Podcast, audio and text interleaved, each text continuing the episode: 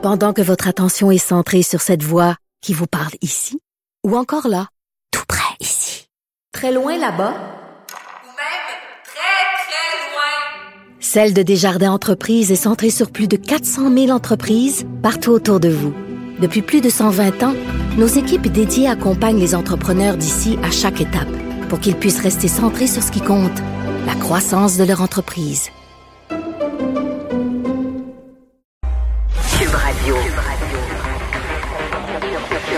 Cube Radio.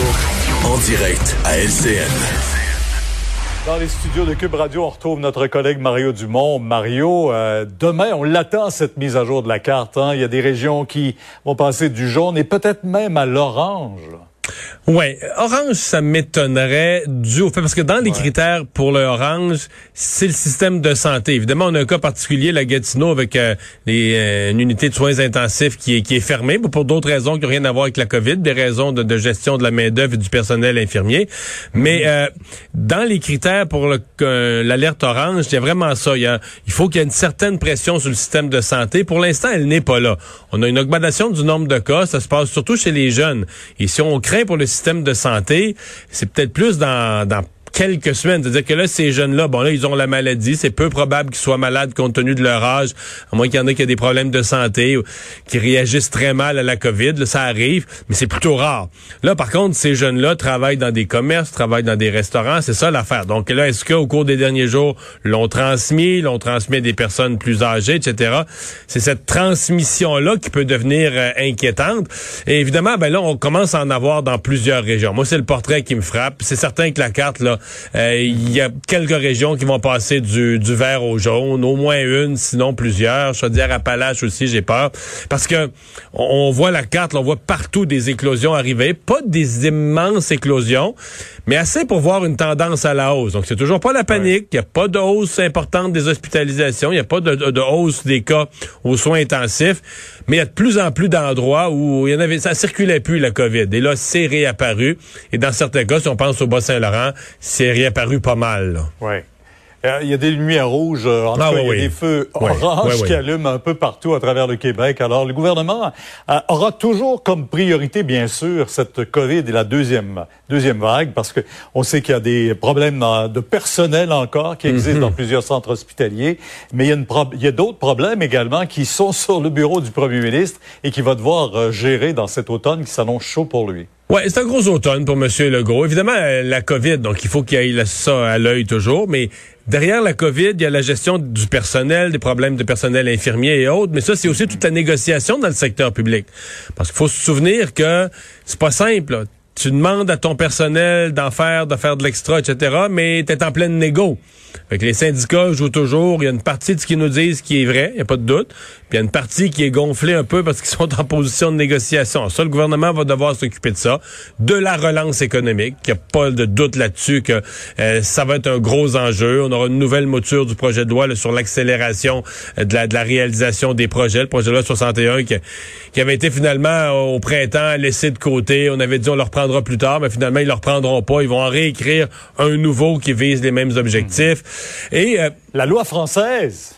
La langue française, aucun doute, la langue française, ça va être un sujet important. Les attentes sont élevées envers Simon Jolin Barrette. Donc ça aussi, c'est un, un enjeu.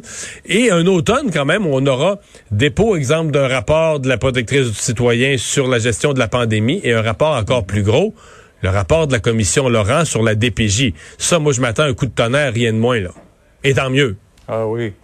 Euh, et oui, mais on verra si le gouvernement est prêt à répondre à toutes ces attentes-là, parce qu'il y en aura des attentes euh, à beaucoup, non, pour beaucoup.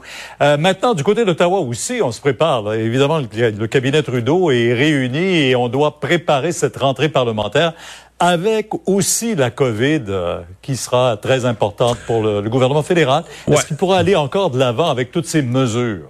Ben, c'est la grande question. En fait, je dirais une double question. Est-ce que euh, le, parce que les rumeurs, c'était que ça allait être une, révolution à Ottawa, là, environnementale, sociale, des nouveaux programmes sociaux.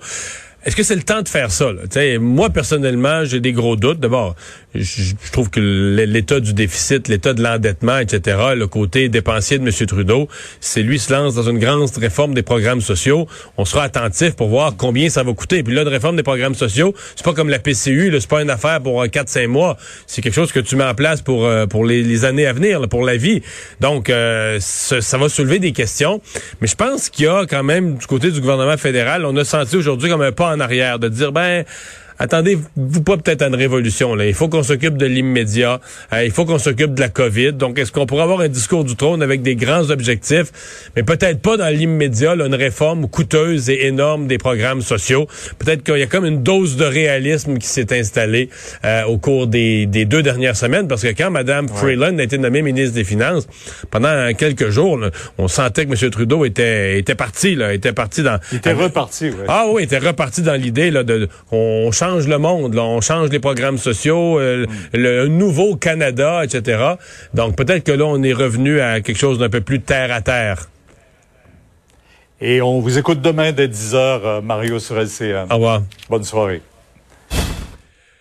Oui, en conclusion, Alex, ben, euh, alors qu'on parle de rentrée parlementaire justement à, Ottawa, c'est un peu l'occasion de refaire le point parce qu'il y a eu plusieurs nouvelles aujourd'hui. Dans les deux rentrées à Québec et à Ottawa, il y aura des personnages absents visiblement. Là. Ben oui, tout à fait. Là, on parlait un peu plus tôt, euh, toi et moi ensemble, le Bloc québécois, tout le caucus qui doivent s'isoler de manière préventive, incluant le chef du Bloc québécois, François Blanchet, parce qu'il y a un membre de son cabinet qui aurait reçu un diagnostic positif à la COVID-19. Ça s'ajoute un peu plus tôt aujourd'hui. On avait appris que Dominique Anglade, la chef du Parti Parti libéral du Québec, qui s'isole elle aussi de manière préventive en attendant euh, les résultats de son test. Sa petite fille de 8 ans qui euh, euh, toussait un tout petit peu, elle a décidé de pas prendre de chance. Puis ça s'ajoute ben, une longue liste quand même là, les, gens, les, victimes de, de l'éclosion autour de la mairesse de Longueuil, ouais. eux, les ministres, là, peuvent demain ils seront pas ensemble. Là. Ouais, ben, ils, ont reçu là, j'ai fait j'ai fait la, la, liste rapidement là, des ministres parce que la plupart d'entre eux ils poursuivent un, isolement préventif jusqu'au 16 septembre. Aujourd'hui on est le 14, donc dans deux jours ils vont pouvoir reprendre leurs activités, mais tous les tests sont revenus heureusement négatifs. On parle de François Bonnardel, ministre des Transports, Chantal Rouleau, la ministre de la Métropole, Simon Jeanin Barrette, ministre de la Justice, et euh, on, on, en ajoute là-dedans, entre autres, eux qui ne devraient pas, selon toute logique, être présents.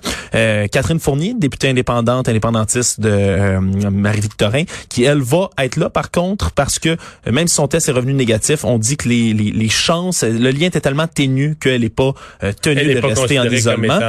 mais quoi qu'il en soit, là, oui, il va y avoir des demain à la rentrée euh, dans tous les cas. Merci Alex, merci à vous d'avoir été là. On se retrouve demain 15h30.